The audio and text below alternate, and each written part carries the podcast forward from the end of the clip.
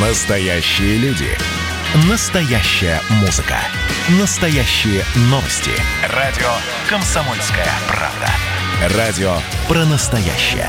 97,2 FM.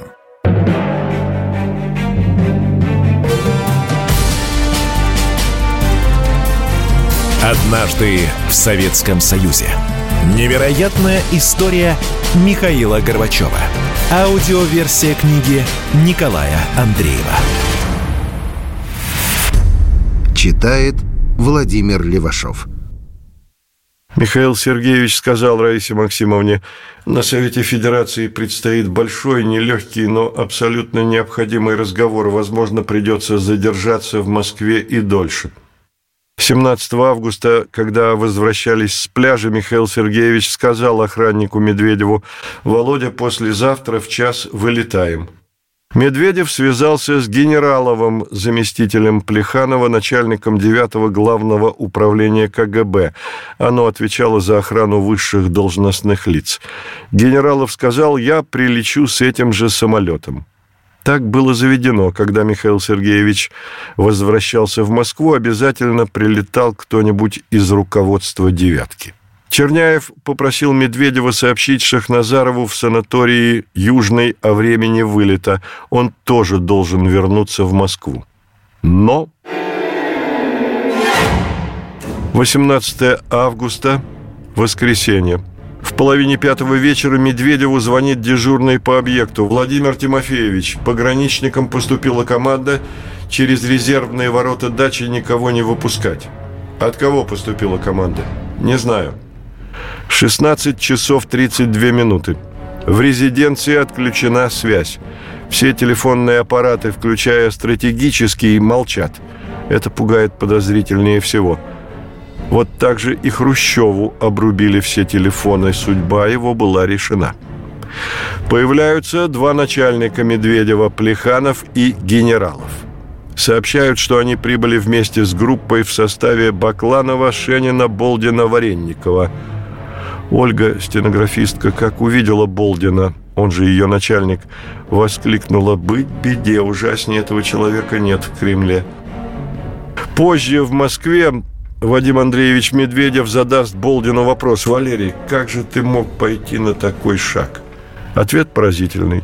«Я сделал это в интересах самого Горбачева. Он должен был уйти, чтобы после какого-то времени мог вернуться». Заботливый слуга, как Савельич из «Капитанской дочки». 16 часов 56 минут. Медведев сообщает Михаилу Сергеевичу. Из Москвы прибыли люди в составе, просят принять. Михаил Сергеевич сделал удивленный вид. А зачем они прибыли? Мне неизвестно. Принял гостей. Бакланов сообщает, сформирован комитет по чрезвычайному положению. Страна катится к катастрофе, никакие другие меры, кроме жестких, не спасут. Просит подписать указ о введении ЧП. Сообщил, что Ельцин арестован, но тут же поправился, будет арестован по пути из Алматы. Михаил Сергеевич отказывается подписывать какие-либо документы. Прочитал гостям нравоучительную лекцию. «Я не хуже вас знаю обстановку в стране, и она тревожит меня не меньше, чем вас. Считаете, что нужны адекватные меры? Я такого же мнения. Главное из них уже подготовлено. Это подписание нового союзного договора. На заседании Совета Федерации 21 августа намечено обсудить ход выполнения экономической реформы. Вы же спасение видите в чрезвычайных мерах. Я с этим не согласен. Давайте созывать Верховный Совет СССР, съезд народных депутатов, раз у части руководства есть сомнения в правильности политического курса. Давайте обсуждать и решать, но действовать только в рамках Конституции, закона – Иное для меня неприемлемо. То, что вы себя загубите, черт с вами, но ведь дело может кончиться большой кровью. Не тот стал народ, чтобы мириться с вашей диктатурой, с потерей свободы, всего, что было добыто в эти годы. Как-то не вяжется с тревожным состоянием. Нелогично действует Михаил Сергеевич. Ему бы не лекции читать, а потребовать включить связь. А он про Конституцию, про союзный договор, про народ, который не потерпит диктатуру. Бакланов гнет свое. Не хотите подписывать указ о введении чрезвычайного положения, передайте полномочия Янаеву. Отдохните, мы сделаем грязную работу, а потом вы сможете вернуться. Михаил Сергеевич отвергает предложение. Вступает Варенников. Тогда подайте в отставку. И не рассчитывайте, вы, преступники, ответите за свою авантюру. Как-то через край пафосно, в лучших традициях трагедии Островского, Променина и Пожарского. Группа отбыла в Москву. Вот что изумляет. Когда Бакланов, Варенников, Болдин, Шенин выходили с дачи, Михаил Сергеевич обменялся с каждым рукопожатием. Что неэтично в той ситуации – как он мог подать людям руку, которых только что называл преступниками, которым, как он утверждает, поставил ультиматум. В воспоминаниях пишет в конце разговора я послал их туда, куда в подобных случаях посылают русские люди. Вот так все и закончилось. После того, как пошлют кого-то на руку, не подают. И все тот же жгучий вопрос. Почему не потребовал включить связь? И что с ядерным чемоданчиком? Плеханов приказал Медведеву лететь с ним. Телохранитель попросил письменный приказ. Начальник «девятки» тут же на листке бумаги написал приказ. Медведев подчинился. Позже Горбачевы обвинят его в предательстве. Форос в изоляции. Но Александр Николаевич Яковлев спросит позже охранника Медведева. Горбачев мог улететь в Москву тот ответил, а кто ему помешал бы? И в самом деле, сядь, Михаил Сергеевич, в машину, прикажи мчать в аэропорт, никто бы и пикнуть не смел. И самолет бы подали ему без звука, и уж тем более не стали бы сбивать самолет с президентом. Михаил Сергеевич был без оков, но не воспользовался свободой, остался в Фаросе. Почему? Яковлев позже много раз встречался с Михаилом Сергеевичем, но этот элементарный вопрос не задал. Никого из близких к Михаилу Сергеевичу в Москве не тронули. Вадим Андреевич Медведев 20 августа вызвал машину ехать на работу в Кремль. У Боровицких ворот танки и мощный бульдозер. В Кремле военные машины, бронетранспортеры – Медведев опасался, что его не пустят в здание, в котором кабинет президента, но на входе лишь проверили документы. Взял ключ в комендатуре, открыл свой кабинет. Проверил связь, действует.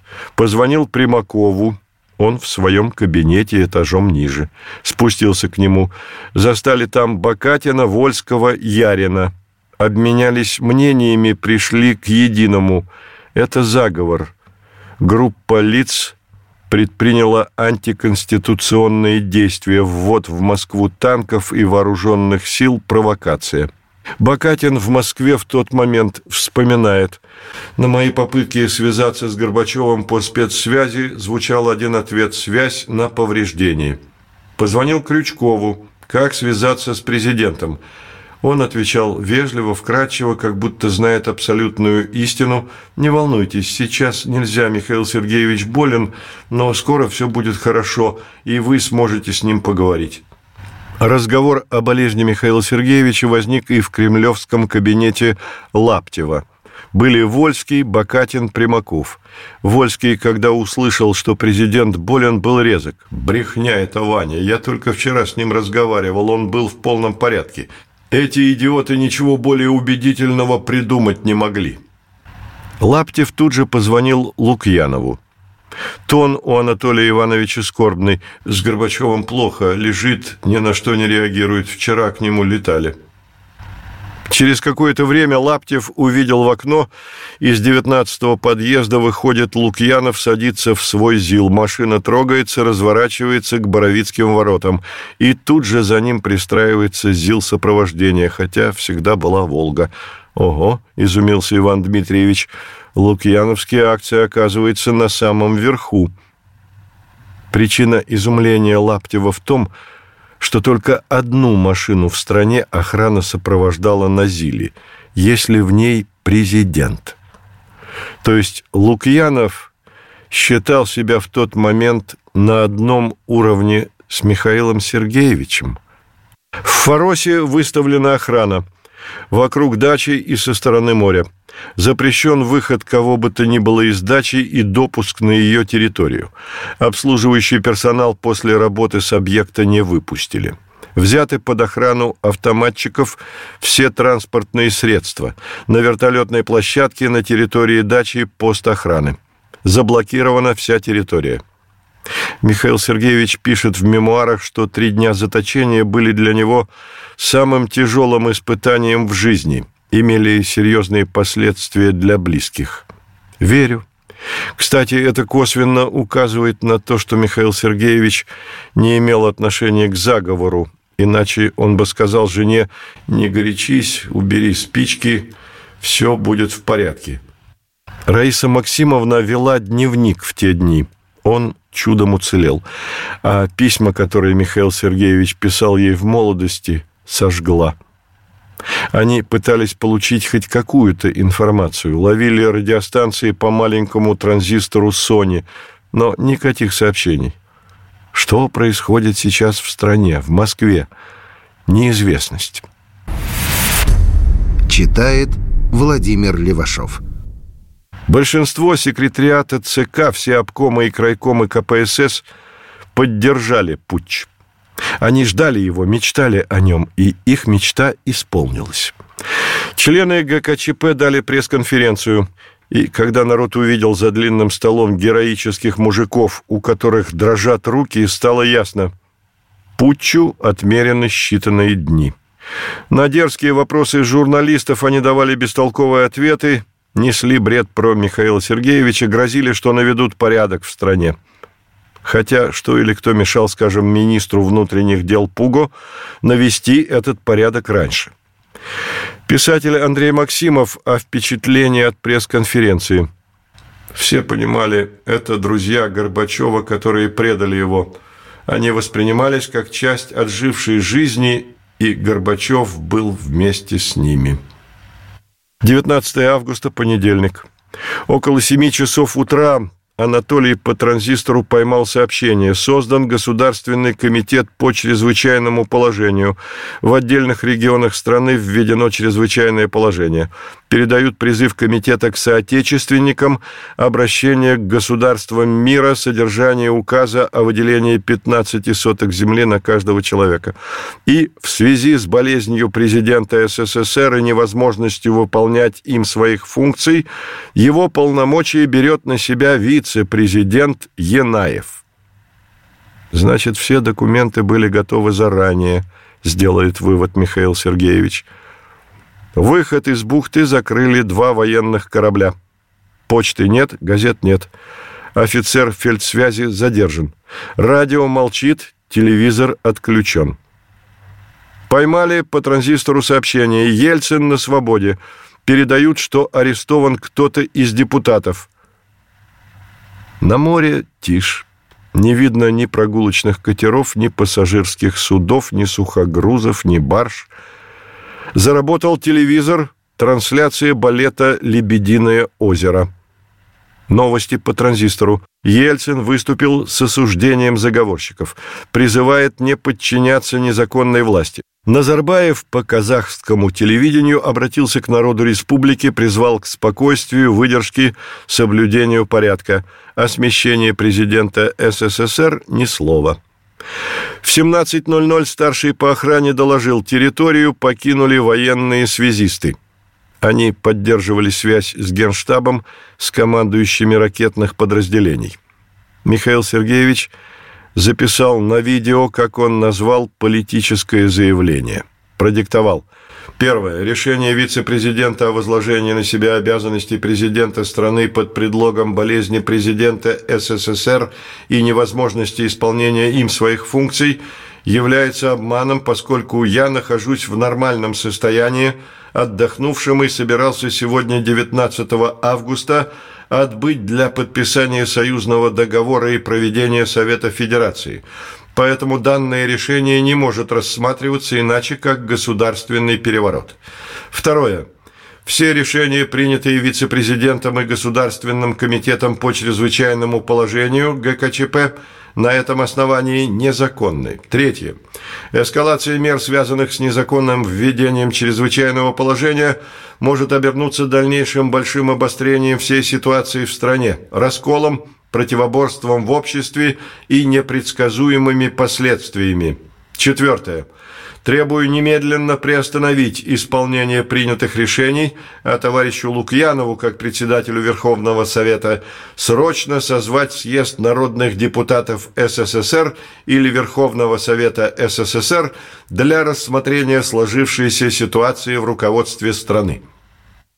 Посмотрели по телевизору пресс-конференцию членов ГКЧП, пришли в ужас от вероломства, от гнусной лжи, как и все в стране отметили, у Янаева дрожат руки.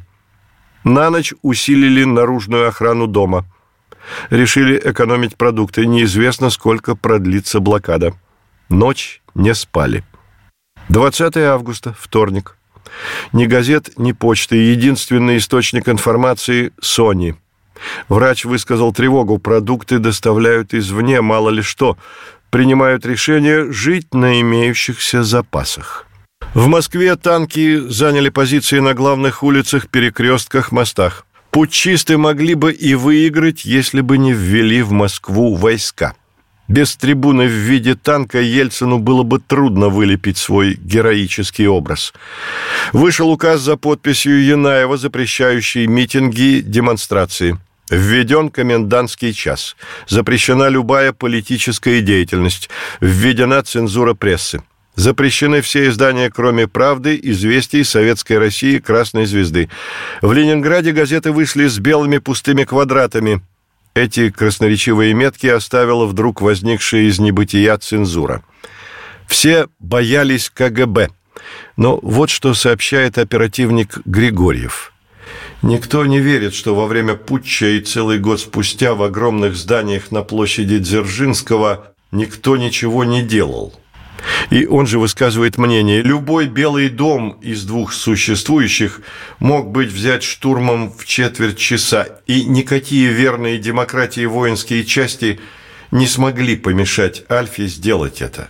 Но Альфа не покидала место дислокации, и ее командир никаких указаний от ГКЧП не получал. Вокруг Белого дома строили баррикады. Собрался народ – Андрей Максимов о том, почему собрались. Во время путча 1991-го я работал в газете «Россия», редакция которой находилась в Белом доме. Все дни путча я, как и вся редакция, был там. Имя Горбачева практически не возникало. Люди воевали не за него, а за Ельцина. Именно с ним связывали ожидания новой жизни. Западное информационное агентство – сообщают о тяжелом инфаркте у Горбачева. Рейтер передала молнию. Горбачев умер. За событиями в СССР внимательно следили за океаном. Прежде всего, Центральное разведывательное управление. И сразу же обнаружились странности. Фриц Эрмарт просмотрел всю информацию, которая поступила со спутников о действиях армии и войск КГБ – данные перехватов средств связи. Ни одного свидетельства о каких-либо перемещениях, которые можно было ожидать перед путчем и во время него. Поразительно. Заговорщики не провели даже элементарной подготовки. Не зафиксировано массированных передвижений войск и танков, перерыва в работе средств связи, глушения западных радиопередач. Ни одного ареста. Эрмарт сказал весело – Наши советские друзья могли бы подготовиться к путчу куда искуснее, ведь они же репетировали его с января. В ЦРУ вспомнили о предупреждении Попова в июне и пожалели, что не восприняли тогда его как надежное свидетельство. Составили записку президенту Бушу – в ней отмечено «Путч подготовлен из рук вон плохо, действия заговорщиков носят хаотичный, бессистемный характер. Даже сержант, рискнувший организовать государственный переворот, знает, нужно мгновенно перекрыть все каналы связи, взять под контроль аэропорт и обезвредить лидеров оппозиции. Ничего этого в Москве сделано не было». Аналитики прикинули вероятность развития разных сценариев – 10% Кремль вернется к режиму в стиле Андропова, 45% путч приведет к патовому положению как для заговорщиков, так для и Михаила Сергеевича, и 45% путч быстро выдохнется. Хьюетт высказал мнение, эта группа не продержится дольше двух месяцев, их прикончит экономика. Они не смогут откупиться от рабочих обещаниями о повышении зарплаты, а экономическая разруха будет усиливаться. Заместитель директора ЦРУ Ричард Керр доложил Бушу о ситуации в Советском Союзе. Он перечислил признаки того, что в Москве мало что указывает на путч. Линии связи с Западом продолжают действовать. Ельцин на свободе. Он бросил вызов путчистам. Это не похоже на классический переворот. Операция проводится непрофессионально. Нельзя провести путч успешно, если действовать по этапам. Ельцин направил письмо Бушу, в котором попросил поддерживать с ним связь на время кризиса. Была прямая просьба, чтобы Буш позвонил ему в русский Белый дом – но президент и его советники опасались идти на такой шаг. Они считали, что нужно пытаться установить связь прежде всего с Михаилом Сергеевичем, чтобы не возникало впечатление, будто администрация списала в архив президента СССР. Телефонный оператор Белого дома послал вызов Михаилу Сергеевичу через Кремль. Президент Буш вызывает президента Горбачева. Голос на другом конце линии сказал «Один момент, пожалуйста». После паузы оператор в Москве вернулся на линию и вежливо сказал «Извините, но его сейчас нет». Белый дом пытался в течение дня несколько раз связаться с Михаилом Сергеевичем, но тщетно. Позвонили Ельцину в российский Белый дом. После того, как Буш услышал голос президента России, он поверил, что в драме есть герой, который победит злодеев, но это будет не Горбачев, а Ельцин. Читает Владимир Левашов. 21 августа, среда. По Соне информация. В Москве столкновение. Есть жертвы, раненые и убитые. Раиса Максимовна слегла, сказалось нервное напряжение. По сообщениям радио почувствовали, ситуация складывается не в пользу путчистов. Неожиданная новость. В Форос летят Крючков, Язов, Лукьянов и Вашка. Зачем? Будут каяться? Вряд ли. Попытаться договориться? О чем? Михаил Сергеевич отдал приказ охране стрелять при попытке войти в дом кого бы то ни было. Лукьянов и Ивашка попросили передать, что они не имеют ничего общего с членами ГКЧП, просят принять их для отдельного разговора. Бакатин вспоминает. На этой встрече я присутствовал. Лукьянов выглядел не лучшим образом, да это и понятно, ведь ему предстоял тяжелый разговор не только с президентом СССР, но и с человеком, с которым его связывала почти сорокалетняя дружба. «Как ты мог?» – начал Михаил Сергеевич – я о тебе такого даже и подумать не смел, а оказывается, и ты туда же. Анатолий Иванович начал оправдываться, мол, как вы смеете так думать, я здесь вообще ни при чем, да это я вывел из Москвы танки. «А как же твое заявление?» – спрашивает Горбачев. «А заявление я давно написал», – отвечает Лукьянов. Словом, серьезного разговора не получилось, как-то по-детски все было. Один нападал, другой оправдывался. Следующая встреча с Крючковым и Язовым. Михаил Сергеевич выдвинул условия включить связь. И вот тут назидательный момент. Михаил Сергеевич сказал Черняеву, «Я им ультиматум выдвинул. Пока связь не восстановят, я с ними разговаривать не буду. И ребятам своим сказал, чтобы их никуда с дачи не выпускали». Ребята – это охрана. В воспоминаниях Михаил Сергеевич пишет, когда они явились на территорию дачи, я сказал, чтобы их взяли под стражу и передал требование, что ни с кем из них не буду разговаривать до тех пор, пока не будет включена правительственная связь. Они ответили через охрану, это, мол, долго. Ничего, велел им передать, я подожду.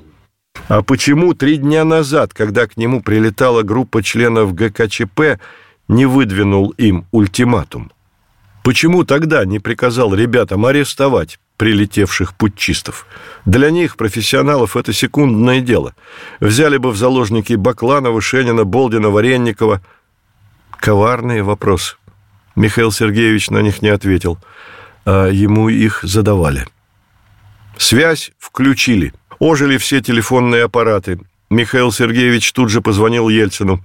Ельцин сообщил, путч подавлен, он полностью владеет ситуацией. Следующий звонок Назарбаеву. Связался с Бушем. Разговор короткий, деловой. В воспоминаниях фраза «Должен был позвонить матери, но не получилось, до сих пор переживаю». А Мария Пантелеевна очень переживала эти три дня, слегла. Указом Михаил Сергеевич отстранил Язова от должности министра обороны, возложил обязанности министра обороны на Моисеева. Дал указание начальнику правительственной связи отключить телефоны у членов ГКЧП. Коменданту Кремля взять под охрану Кремль и изолировать всех путчистов. Прибыла в Крым группа российских депутатов во главе с Рудским. Вот тогда-то Горбачевы окончательно поверили – свободны. Возвращение в Москву. Михаил Сергеевич обронил фразу «Я приехал из Фароса в другую страну и сам не тот, кем был. Другой человек». Да, он вернулся в другую страну, в которой для него уже не нашлось места. ГКЧПисты задержаны, начались допросы. Михаил Сергеевич ознакомили с их показаниями – Получил письмо от Крючкова, написанное от руки. «Уважаемый Михаил Сергеевич, надо ли нас держать в тюрьме, одним под 70, у других со здоровьем? Нужен ли такой масштабный процесс? Кстати, можно было бы подумать об иной мере пресечения, например, строгий домашний арест. Вообще-то мне очень стыдно. Вчера прослушал часть, удалось вашего интервью о нас. Заслужили или нет по совокупности, но убивает к сожалению, заслужили. По-прежнему с глубоким человеческим уважением 22.08.91 В. Крючков. После августовских событий все в СССР понеслось в разнос. С первых же часов, как Михаил Сергеевич вернется из Фороса, ему дадут понять, кто теперь хозяин в Москве – он, взвинченный эпопеей заточения, а потом мгновенного разрешения драматической ситуации, не сразу сообразит, что теперь он никто. 23 августа Михаил Сергеевич появляется на сессии Верховного Совета РСФСР, выступает с объяснениями, как развивались события 18-21 августа, благодарит руководство РСФСР за поддержку – Обстановка на сессии нервная, истеричная. Депутаты, недовольные объяснениями президента, донимают Михаила Сергеевича бессвязными вопросами, бросают грубые обвинения. В зале шум, крики. Он пытается говорить, его перебивают. Выглядит президент СССР на трибуне мокрой курицей – Михаил Сергеевич говорит о необходимости конституционного подхода к решению возникших в результате путча проблем. Подтверждает свою приверженность социалистическим устоям. Его слова взрывают и без того накаленную обстановку в зале. Ему следовало бы крикнуть «А кто вы такие, чтобы устраивать надо мной судилище?» Но у него покорный вид под градом обвинений. Ни сочувствия, ни желания понять, разобраться – а что, собственно, произошло в эти три дня? Ельцин картинно разыгрывает процедуру утверждения указа о запрете КПСС. Михаил Сергеевич пытался остановить его, приводит довод, подобная акция вызовет волну антикоммунистической истерии, что несправедливо и опасно. Его чуть ли не освистали. Один из депутатов прокричал, что всех коммунистов метлой из страны убрать. Михаил Сергеевич в ответ, вы собираетесь выгнать из страны 18 миллионов коммунистов, а с семьями 50-70 миллионов человек? Если называете себя демократами, так будьте на деле ими. Депутат Михаил Молоствов описывает ситуацию в Верховном Совете России. Тяжелое впечатление на меня произвела сцена разыгранной с целью унизить только что вызволенного из Фороса Михаила Сергеевича. «Читайте», – сказано было грубо. И депутаты, учуявшие, что в отношении Горбачева теперь все дозволено, принялись перебивать его. Какая-то бабища завопила «Надоело слушать про его внучку, пусть не вешает лапшу на уши, пусть расскажет, как он поощрял Крючкова, Янаева и Лукьянова». Было стыдно, хотелось бежать. Раиса Максимовна видела это унижение мужа по телевизору. Сильные переживания. У нее отнимается левая рука. Ельцин указал Михаилу Сергеевичу на выход. Бакатин напишет его выступление слабо учитывало революционно изменившиеся за три дня политические настроения в стране, и он опять начал терять время. Время он потерял много раньше – Бакатин прав. Михаил Сергеевич слабо учитывал, если вообще учитывал настроение в стране, в обществе и в первую очередь в Москве. Он не понял, что оказался на обочине политики. По возвращении Михаил Сергеевич быстро превратил свой триумф в разгром. Ему бы после прилета прямо из Внуково поехать в Белый дом и поблагодарить Ельцина за освобождение. Не сделал этого невнятно выступил на пресс-конференции, сделал вид, что последних 96 часов вообще не было. Он полагал, что был просто некий перерыв в его деятельности. В ответах на вопросы проскальзывала неадекватность восприятия последних событий, как будто после разгрома путча он просто вернулся к доавгустовскому положению, и нечего ему было сказать на кинжальный вопрос Корякина «Михаил Сергеевич, как так получилось, что путчисты самые близкие к вам люди. 24 августа. Сенсационное сообщение. Генеральный секретарь ЦК КПСС сложил свои полномочия и рекомендует партии самораспуститься. Так Михаил Сергеевич разошелся с партией, членом которой был 40 лет. А КПСС? Она под запретом на территории РСФСР – Имущество КПСС реквизируется. Опечатываются помещения партии. Архивы КПСС и КГБ передаются в ведение РСФСР как в центре, так и на местах, в областях, краях, республиках. Бакатин признает, центр умер. Окончательно развалился тандем правительства и политбюро ЦК КПСС. Закончились мучительные поиски того, чего, как выяснилось, не было – не было у лидеров КПСС желания, а главное способности к самообновлению. Слепые они бодро шагнули в пропасть заговора и, сами того не желая, сделали доброе дело, ускорив очищение дороги реформам от идеологического саботажа. Читает Владимир Левашов. У Легачева свое видение ситуации – Разрушение КПСС произошло потому, что она терпела в своих рядах, в руководящем штабе, Центральном комитете, изменников, национал-сепаратистов, политических перерожденцев. Куда как просто найти причину и объяснение всего в предателях и изменниках. Все же потолок Егора Кузьмича быть первым в области, а его вон на какую высоту вынесло. В ЦРУ сделали вывод, события последней недели августа ускорят декоммунизацию Советского Союза, уничтожение КПСС. Очень надеялись, что будет разгромлен КГБ, но не сложилось.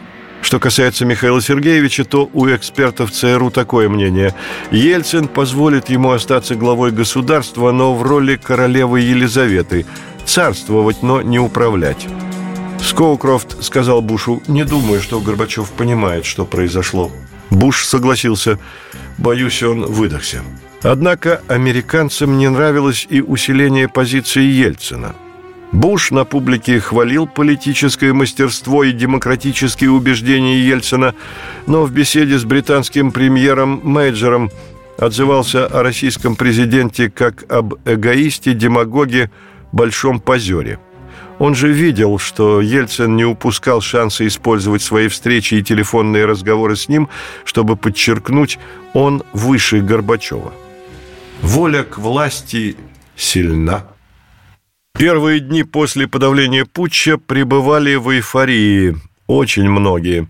Казалось, кончился коммунистический морок. Энтузиасты свалили памятник Дзержинскому.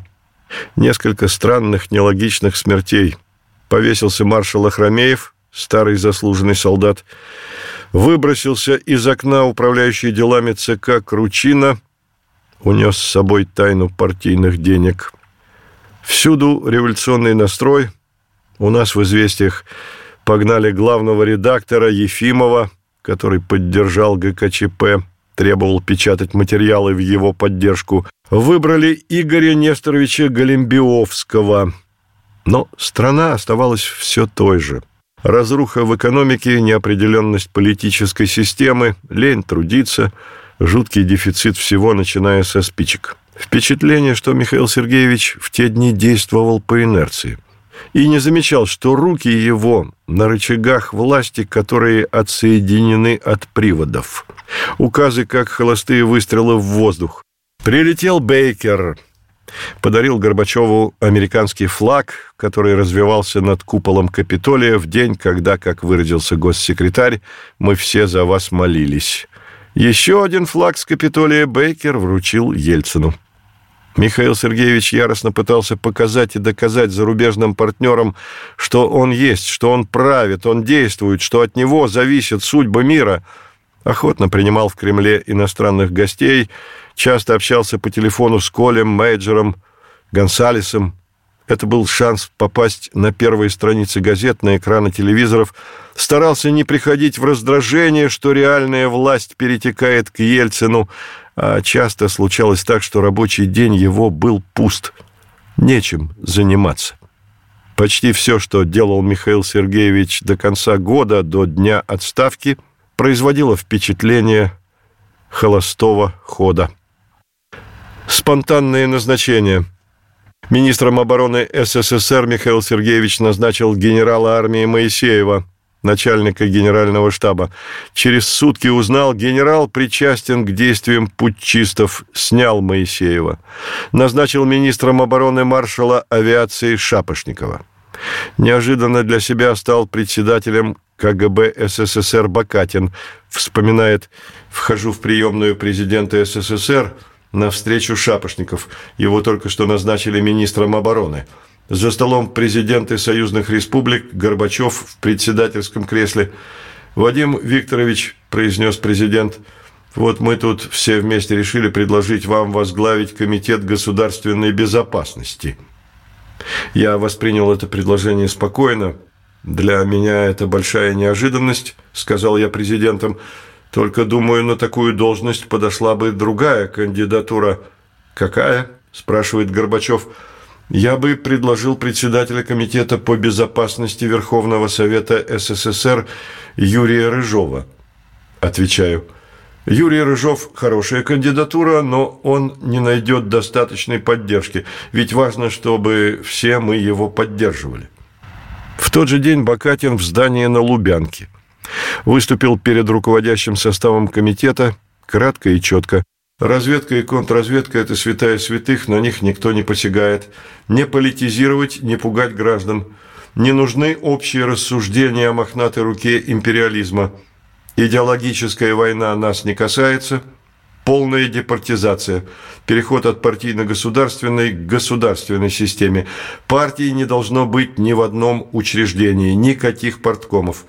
Профессионалы должны заниматься своими делами. Борьбу с коррупцией надо взять на себя – не втягиваться не в свои дела, давать информацию без идеологии, наладить информирование всех президентов. Шибаршин комментирует. Речь связанная и логичная. Создается впечатление, что назначение в КГБ для Бакатина не было столь уж неожиданным. Бакатина на Лубянке ненавидели, считали предателем. Назначил Бориса Дмитриевича Панкина министром иностранных дел. Панкин был послом в Чехословакии и единственный из посольского корпуса, кто отказался выполнять указания ГКЧП. Но через сто дней убрал Панкина. Пригласил на его место Шеварднаце. Неужели никто не проинформировал Михаила Сергеевича, что Эдуард Амвросиевич отзывался о нем как о ничтожестве. В конце октября в Мадриде встретились Михаил Сергеевич и Буш. Последний его выезд как главы государства в высший политический свет. Жалко это было зрелище и унизительное. К октябрю валюты у государства практически не было. США оплатили расходы советской делегации. А приехал Михаил Сергеевич на конференцию по Ближнему Востоку. Она вроде как должна была символизировать новый этап американо-советского партнерства – если бы не путч, Михаил Сергеевич мог бы подать встречу в Мадриде как один из дивидендов, которые невозможно было получить, когда Соединенные Штаты вели холодную войну с Советским Союзом на Ближнем Востоке. Но он прибыл в Мадрид лишь тенью прежнего Горбачева лидера. Во время бесед с Бушем Михаил Сергеевич не проявлял интереса к обсуждению положения на Ближнем Востоке. Он поворачивал разговор на тему кризиса в своей стране, уверял Буша, что было бы глупо и гибельно для руководителей республик продолжать идти по пути отделения. И главное, что его волновало – деньги. Просил решить вопрос продовольственном кредите в размере 3,5 миллиардов долларов и отсрочке платежей по ранее взятым кредитам. Буш сказал, что поскольку нет уверенности в дееспособности заемщика, ему трудно будет убедить Конгресс одобрить материальную помощь. Он еще не закончил говорить, как Михаил Сергеевич его перебил. 10-15 миллиардов долларов не такая уж огромная сумма, чтобы мы не смогли ее вернуть. Если мы сейчас с вами просчитаемся, то со временем придется заплатить гораздо больше. Речь идет об огромной стране, которая переживает неслыханные в мировой истории трансформации, и ссылки на Конгресс меня не убеждают. Необходимо политическое решение. Полтора миллиарда – это максимум на сегодняшний момент, был ответ Буша. Михаил Сергеевич не нашел, какие еще привести убедительные аргументы. Черняев записал в дневник впечатления от поездки. Четыре дня в Мадриде и Барселоне. Горбачев на отдыхе от домашней атмосферы. Опять он лидер, самый-самый из всех современных. Опять искренне визжащие на улице толпы, опять высочайший уровень приема и неподдельное почтение к нему со стороны короля – премьера Гонсалеса, а потом Митерана. Опять дурманящие философские рассуждения о новой эпохе, о судьбах мира, о совместной ответственности. Опять заявление на самом высочайшем уровне, что перестройка – это не только наша, то есть не только советское дело. Если она рухнет, будет плохо всем. В прогнозе Михаил Сергеевич не ошибся. Стало плохо всем. Михаил Сергеевич упорно добивался подписания союзного договора. Всем было ясно, что документ – вчерашний день. А он не верил, что вчерашний. Еженедельно собирал руководителей республик, пытаясь склонить к подписанию союзного договора. Когда они отказались, рассыпался в упреках, что они преследуют свои местнические интересы. И он был прав. В их повестке дня один пункт – независимость, а интересы клановой, психология мелких начальников, которые жаждут стать начальниками большими. Ельцин предпринял несколько шагов, которые подкосили планы Михаила Сергеевича. В ноябре российский парламент принял закон об установлении контроля над экономикой и природными ресурсами республики. Это означало, что власть Михаила Сергеевича не распространяется на ее территории. И над кем в таком случае ему властвовать?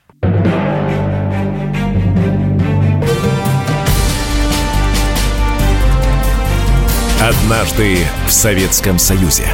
Невероятная история Михаила Горбачева. Аудиоверсия книги Николая Андреева.